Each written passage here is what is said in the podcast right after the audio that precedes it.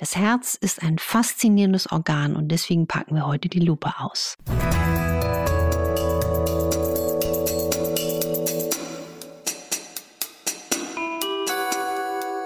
Dr. Anne Fleck, Gesundheit und Ernährung mit Brigitte Leben.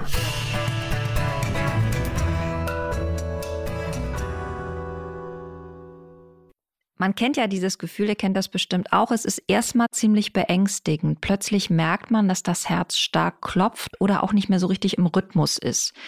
Oft hat es mit unserer Lebensweise zu tun. Dann hat man einfach sehr viel Stress und das Herz stolpert. Kann auch Alkohol oder auch Kaffee können auch Ursachen sein. Harmlos ist es immer dann, wenn wir das Herz schnell wieder selbst beruhigen können. Also zum Beispiel, indem wir einfach mal kaltes Wasser mit Kohlensäure trinken. Das soll da sehr gut helfen.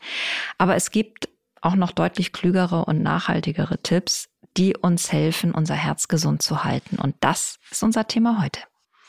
Und wir, das bin ich, Dr. Anne Fleck, genannt Doc Fleck, Präventiv- und Ernährungsmedizinerin aus Hamburg. Und Maike Dinklage von der Brigitte. Und ihr könnt diesen Podcast auf RTL Plus Musik hören und auf allen anderen Streamingdiensten.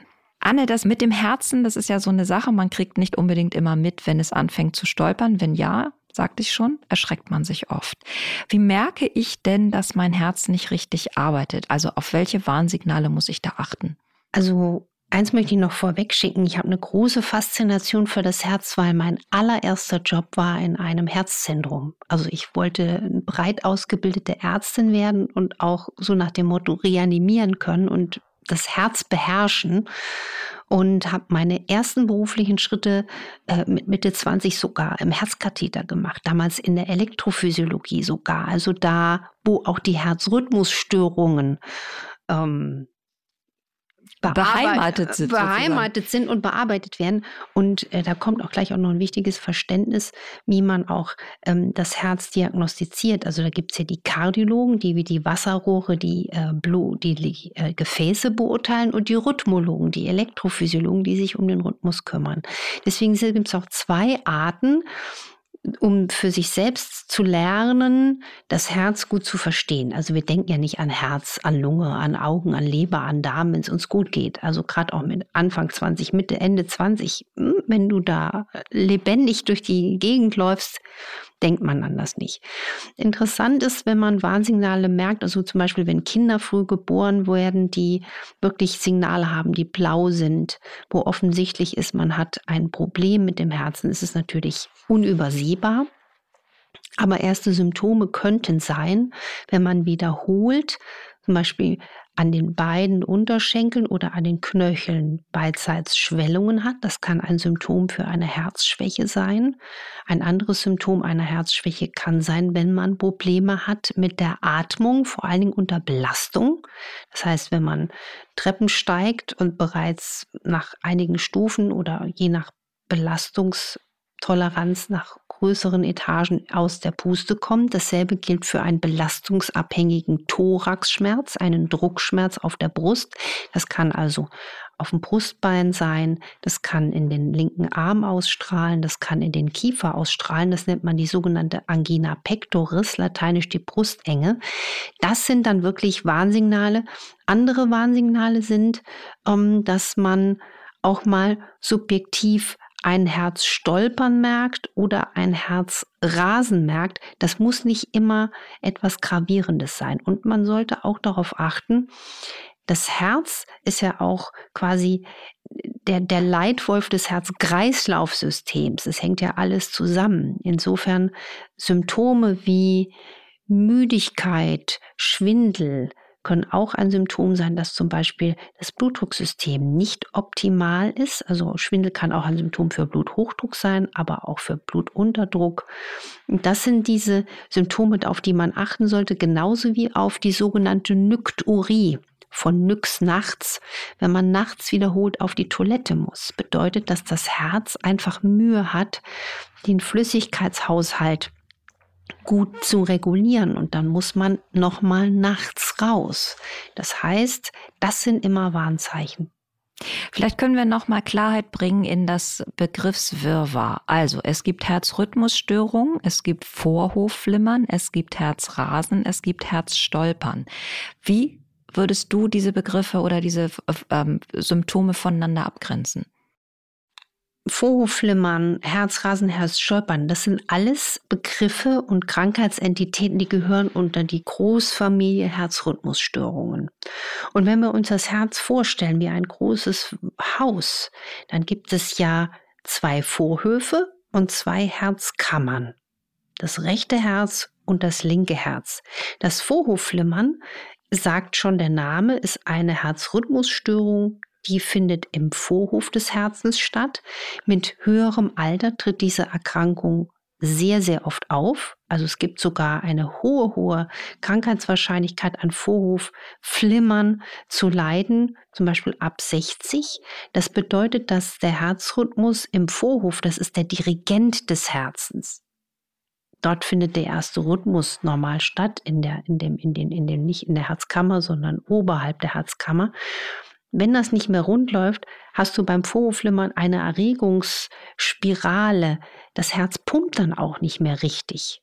Das flimmert nur noch im Vorhof. Und deswegen, wenn Vorhofflimmern sehr lange anhält, und dann ist es auch wichtig, dass man ein Langzeit-EKG bei jeder Art von subjektiv länger anhaltenden Rhythmusstörungen macht, also auch ein Langzeit-EKG vielleicht auch mal über nicht nur 24 Stunden, sondern 48 Stunden, dann gibt es nämlich Kriterien, wenn das Vorhofflimmern sehr lange anhält, muss man auch antikoaguliert werden, weil in einem flimmernden Vorhof, der nicht mehr richtig sich zusammenpumpt, da steht das Blut, dann entstehen da Trompen und das ist die Zündstufe für einen Schlaganfall, also einen verschleppten Thrombus oder für eine Lungenembolie. Ein Thrombus, der verschleppt ist, ist ein Embolus. Also deswegen Vorhofflimmern ist gar nicht selten, wenn vielleicht auch nicht wenige hier kennen. Übrigens, und das ist ja das Tolle, man kann Vorhofflimmern auch mit neuen Methoden, und das ist jetzt gar nicht so neu, das ist schon über 20 Jahre alt, auch Katheter interventionell unter Umständen behandeln. Also man gibt da, hat da inzwischen kausalere Möglichkeiten, nicht nur medikamentös äh, dagegen anzugehen, sondern auch elektrisch. Manchmal muss man das auch akut behandeln mit einem Elektroschock, um das Herz wieder zu synchronisieren. Dann gibt es aber Menschen, die haben das chronisch im höheren Alter und die werden antikoaguliert. Und jetzt nochmal zu deiner auch Ausgangsfrage Herzrasen, Herzstolpern. Das Herzrasen ist ja nicht spezifisch zuordnenbar. Das kann auch aus einer Herzkammer sein. Kammerrhythmusstörungen sind immer potenziell auch gefährlich. Oberhalb der Herzkammervorhof ist manchmal eher ungefährlich. Und wenn Menschen wirklich auch so ein Herzrasen haben, was wie so ganz plötzlich angeht, Lichtschalter an, Lichtschalter aus, was im Hals ist und im Hals klopft und was zum Beispiel mit Luft anhalten oder einem kalten Wasser trinken weggeht, das ist oft eine bestimmte Rhythmusstörung, die aus einem AV-Knoten im Herzen kommt. Und ich weiß, dass diese Menschen, die haben das gar nicht oft, wenn die dann beim Arzt sitzen, ist das Ganze wieder vorbei. Und deswegen ist die Anamnese, und das habe ich halt als junge Ärztin gelernt, so wichtig. Das ist dieses typische Lichtschalter an, Lichtschalter aus. Es kommt ganz plötzlich, es kommt ganz selten. Man hat ein Klopfen im Hals. Es sind auch eher Frauen betroffen, so Anfang, Mitte 40 geht das manchmal los. Und die sind toll beraten, wenn sie sich kardiologisch, elektrophysiologisch vorstellen, weil man diese Rhythmusstörung katheterinterventionell wegbekommt. Und Herzstolpern, das kennen die meisten von uns. Da sollte man aber hinterfragen, warum ist das so? Ähm, na klar kann da Alkohol eine Ursache sein, Kaffee kann eine Ursache sein, dann ist das auch oft Histamin. Ne? Also manche Leute haben auch nachts manchmal ein Herzstoppern, weil nachts auch ein großer Histaminabbau passiert. Also wenn man abends viel Wein getrunken hat, vielleicht noch Tomaten mit Haut, aufgewärmte Sachen. Das zeigt, wenn man dann Herzstolpern hat, dass man ein Problem eigentlich mit Histamin hat. Das muss dann gar nichts Schlimmes vom Herzen sein. Oder Herzprobleme, Herzstolpern können auch mit der Schilddrüse zusammenhängen. Also bei allem immer wieder auch hinterfragen, was macht die Schilddrüse. Das war jetzt ein großer Exkurs. Ich bitte um Nachsicht, aber ich hoffe, ich konnte das Thema so ein bisschen auf, aufdröseln. Warum ist es denn, wenn man jetzt eine Herzschwäche hat, so wichtig, dass man Normalgewicht hat? Also, dass man auch nicht zu dünn ist. Das ist ja auch explizit ein Hinweis, dass man auch nicht zu dünn sein sollte äh, für ein gesundes Herz. Naja, die, die Menschen mit einer großen Herzinsuffizienz ähm, brauchen auch eine gewisse Gewichtsklasse, sage ich mal, oder damit der Körper eine Substanz hat, also weil der Kreislauf dann unter Umständen noch schwächer ist. Also das kennen Menschen, die auch sehr, sehr schlank sind, dass sie einfach merken, ich habe manchmal einen labilen Kreislauf. Und wenn man dann auch noch eine Pumpschwäche des Herzens hat, könnte das dann eben nochmal deutlich negativer einschlagen. Es wird ja immer wieder gesagt oder wurde früher zumindest immer so gesagt, dass man Fette sehr stark in der Ernährung reduzieren soll, wenn man ein Herzproblem hat. Ist das eine überholte Aussage oder würdest du sagen, das ist eine gute Art, herzgesund zu essen? Also erstens mal, ja, man kann, man sollte herzgesund essen. Und was ist das denn? Das ist einfach die antientzündliche, darmgesunde Ernährung, die individuell zu jedem passt, wie ich sie auch in der Doc-Fleck-Methode beschreibe, wie es der neueste Stand der Forschung beschreibt oder wie auch einfach ganz wunderbar die mediterrane Küche uns lehrt. Das zum Beispiel auch in Italien und Frankreich gibt es deutlich weniger Herzkrankheiten.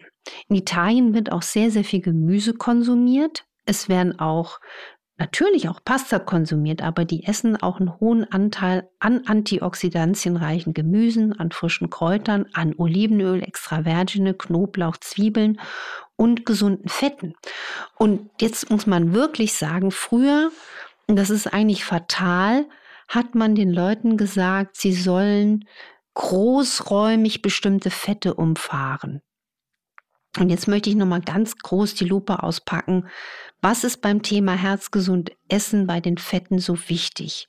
Wir wissen, dass zum Beispiel das Olivenöl extra virgin auch wegen seiner sekundären Pflanzenstoffe sehr, sehr günstig für die Herzgesundheit ist. Also deswegen würde ich mir allein schon, auch wenn ich kein Problem mit dem Herzen habe, Olivenöl extra virgin als Universalöl in meine Küche bunkern. Das andere ist, das Herz braucht wie jede andere Körperzelle Omega-3-Fettsäuren. Das ist wissenschaftlich belegt, dass der regelmäßige Verzehr von qualitativ guten Omega-3-Fettsäuren die Herzgesundheit nachweislich stärkt. Und jetzt gab es etwas, was eigentlich fatal ist, das habe ich im Buch Ran an das Fett ausführlich beschrieben. Man hat den Leuten mal etwa 60, 70 Jahre wirklich in diesen Kopf diese falsche These eingepflanzt, dass fettarm besser für das Herz ist. Und das ist ein historischer Irrtum gewesen. Und damit hat auch der Einzug ähm, gehalten in Leitlinien, dass gesättigte Fette schlecht für das Herz seien, weil sie den Cholesterinspiegel erhöhen. Und jetzt muss man hier ganz genau die Lupe auspacken, weil es wurde bei diesen Arbeiten nicht differenziert, welchen Anteil von Cholesterin gesättigte Fette zum Beispiel aus Butter oder Eiern erhöht werden. Und dann zeigt sich nämlich, dass gesättigte Fette das Cholesterin erhöhen, und zwar das LDL, was ja auch eher als unsympathisch für das Herz gibt, aber auch beim LDL. Auch beim LDL gibt es zwei Fraktionen. Das kann man sich so vorstellen wie ein, ein Gangster, ja, der früher ganz böse war, der ganz viele schlimme Dinge gemacht hat. Das LDL-Cholesterin, was groß und rund ist und jetzt auf dem Sofa sitzt und sagt, ich kann nicht mehr böse sein, ich will nichts mehr Schlimmes machen, ich bleib zu Hause, das nicht oxidierte LDL. Und dann gibt es so einen kleinen, perfiden, bösen Gangster. Der ist klein, der oxidiert mit Sauerstoff und der macht Plaque. Und das ist die LDL-Fraktion, die wirklich böse ist.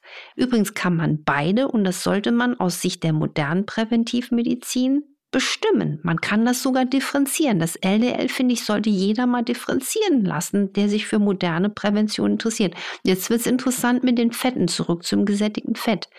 Man hat jetzt gesehen, jetzt ist auch schon wieder viele Jahre her, dass die gesättigten Fette den Anteil des LDL-Cholesterins erhöhen, der nichts mehr Böses machen will, also das nicht oxidierte, und das oxidierte LDL sogar reduzieren. Und dass wir aus neuestem Stand wissen, dass eher die Kohlenhydrate, also Brot, Nudeln, Reis, Kartoffeln, das kleine, fiese Gangster-LDL-Cholesterin, was oxidiert, erhöht. Lange Rede, langer Sinn.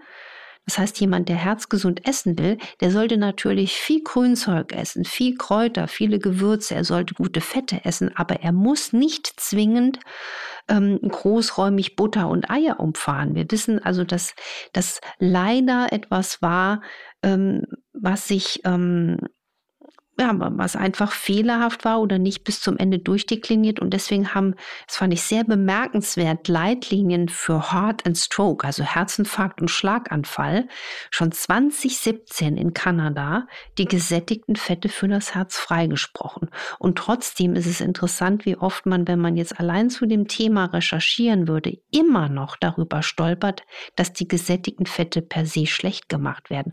Es braucht aber wie allem das gesunde Maß, die gesättigten Fette haben ihre Berechtigung, weil sie sind fester. Das heißt, sie sind auch für die Stabilität der Zellmembran wichtig, aber der Körper braucht einfach viel, viel mehr Omega-3-Fettsäuren. Das sind immer noch die Könige der, der Fette. Das ist jetzt wirklich mal eine richtig fundierte Erklärung für dieses Missverständnis oder auch dieses überkommene Wissen, weil wenn man es googelt, wenn man im Internet guckt, springt ein das immer noch an und wahrscheinlich ist es auch immer noch eine Empfehlung, die viele Ärzte und Ärztinnen geben. Ja, das gibt es. Ich habe mir da so ein richtiges Kapitel drüber geschrieben im Fettbuch Die Cholesterinlüge und es ist so faszinierend, wie das passiert ist. Also das waren ganz wenige Köpfe und dann ist dann quasi äh, die Leitlinie geschrieben worden aus der Meinung eines Einzelnen. Dann hat die Presse darüber berichtet, dann ist die Industrie drauf aufgesprungen. Also ein Riesending, was daraus entstanden ist. Immer wieder hört man ja, dass nach schweren Virusinfektionen, also ich meine jetzt so Grippe oder auch die Corona-Infektion, dazu führen können, dass Betroffene noch monatelang später immer wieder so Herzrasen im Ruhepuls haben. Also dass man abends ins Bett geht und das Herz schlägt ganz normal und morgens rast es auf einmal und man fragt sich, was ist hier eigentlich los? Wie kannst du dir das erklären oder kannst du dir das überhaupt erklären? Und ja. ist es bedenklich?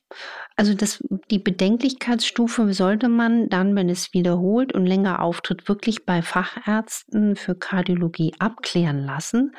Es ist ja schon ganz lange bekannt, also auch schon als ich quasi äh, Studentin war, dass diese Viren den Herzrhythmus irritieren können, und zwar zum Beispiel, wenn es schlimmer ist, durch eine Myokarditis. Das ist sogar gar nicht selten. Deswegen sollte man, wenn man eine starke Erkältung hat oder so, das auch wirklich versuchen auszukurieren, weil Myokarditis kann bedeuten, dass derjenige, diejenige eine kleine Narbe im, im Herzgewebe hat, aus der dann Herzrhythmusstörungen wie so kleine Feuerwerke entstehen können. Umgekehrt wissen wir, dass, und das ist durch diese Covid-19-Erkrankung ähm, klar geworden, dass zumindest breiter in der Öffentlichkeit klar geworden, dass solche Erkrankungen auch Mastzellaktivierungen machen. Wer jetzt bei diesem Wort zusammenzuckt und denkt, oh Gott, noch nie gehört, dem empfehle ich das mal in unserem Podcast nachzuhören. Das heißt, Infekte, viral bakteriell, führen auch zu Mastzellaktivierungen und die führen zum Beispiel dazu, manche Leute kriegen Migräne, manche Leute kriegen Reizdarm, manche kriegen Hautjucken, Hautbrennen, ja, manche kriegen auch Gelenkschmerzen, Gelenkschwellungen. Und auch das Herzrasen ist dabei denkbar. Das hängt dann mit einer verstärkten Histaminausschüttung ähm, zusammen. Und deswegen wäre mein Tipp, wer jetzt wirklich nachweislich wiederholt bestimmte Rhythmusprobleme hat, der sollte sich bei den Ärzten, Ärztinnen des Vertrauens vorstellen das abklären lassen und auch ein Rhythmusprotokoll schreiben. Das finde ich ganz wichtig. Genauso wie ich den Menschen empfehle, ein Ernährungsprotokoll zu schreiben, bevor sie in die Sprechstunde kommen, sollte man hier mal ein Rhythmusprotokoll machen. Wann kommt das? Wie oft kommt das? Wie lange hält das an? Und vor allen Dingen die Frage, ist es regelmäßig? Ist es unregelmäßig? Schwillt es langsam an? Schwillt es langsam ab? Oder kommt es pack, ganz plötzlich wieder Lichtschalter. Ein guter Facharzt, der auch elektrophysiologisch elektrischen Talent hat oder darauf spezialisiert ist, kann das dann einordnen. Und was zum Beispiel helfen könnte, wenn man wirklich nach einer schweren Virusinfektion wie Grippe oder Corona so eine noch Mastzellaktivierung hat, dann hilft zum Beispiel auch, um das Histaminphänomen zu unterdrücken, die Einnahme von Vitamin C, so ein, zwei Gramm am Tag würde ich mal probieren. Ich würde Magnesium einnehmen als Rhythmusstabilisator, ganz wichtig. Und ich würde auch mal Schwarzkümmelöl mir organisieren. Es gibt ja Preis-Leistungs-Verhältnis sehr günstige Schwarzkümmelöl. Kümmelöle mal ein Teelöffel nach dem Mittagessen, auf keinen Fall zum Essen. Das schmeckt sehr, sehr würzig, weil das hat, ähnlich wie der Nährstoff Quercetin, den wir auch aus der Zwiebel kennen, einen Mastzell stabilisierenden Effekt. Und da bin ich mal gespannt, wie sich auch das ganze Phänomen entwickelt und bei allem nochmal, was mit Herzrhythmus zusammenhängt, immer auch die Schilddrüse abklären lassen. Und dann nicht nur das Basisschilddrüsenhormon, das TSH, sondern auch die freien Schilddrüsenhormone. Ich erlebe da immer wieder die unglaublichsten Überraschungen in der Praxis. Also das heißt, auch wenn das Herz stolpert und wir uns Sorgen machen, wir haben viel Spielraum, was zu unternehmen und uns damit auseinanderzusetzen und einen guten Weg damit zu finden. Wenn ihr Fragen habt zu diesem Thema oder auch zu allen anderen Themen, die euch so beschäftigen, infoline.brigitte.de ist die Adresse, an die ihr das alles richten könnt. Anne könnt ihr weiterhin donnerstags ab 14 Uhr bei RTL sehen, aber nicht mehr an jedem Donnerstag. Und Anne wird rechtzeitig auf ihrem Insta-Kanal bekannt geben, wann sie sich denn den ZuschauerInnen Fragen stellt. Wir machen für heute Schluss, hoffen ganz doll, dass ihr ganz viel mitnehmt und es im Herzen bewegt, was wir euch heute aufklärerisches bieten konnten. Und nächste Woche schießen wir nochmal quer und zwar quer durch eure ganzen Fragen und suchen Antworten darauf und freuen uns jetzt schon darauf. Wir freuen uns drauf und macht was draus. Tschüss. Tschüss.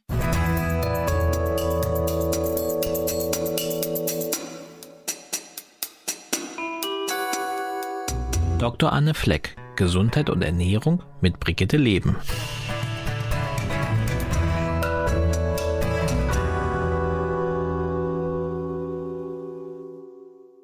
Dieser Podcast ist eine Produktion der Audio Alliance.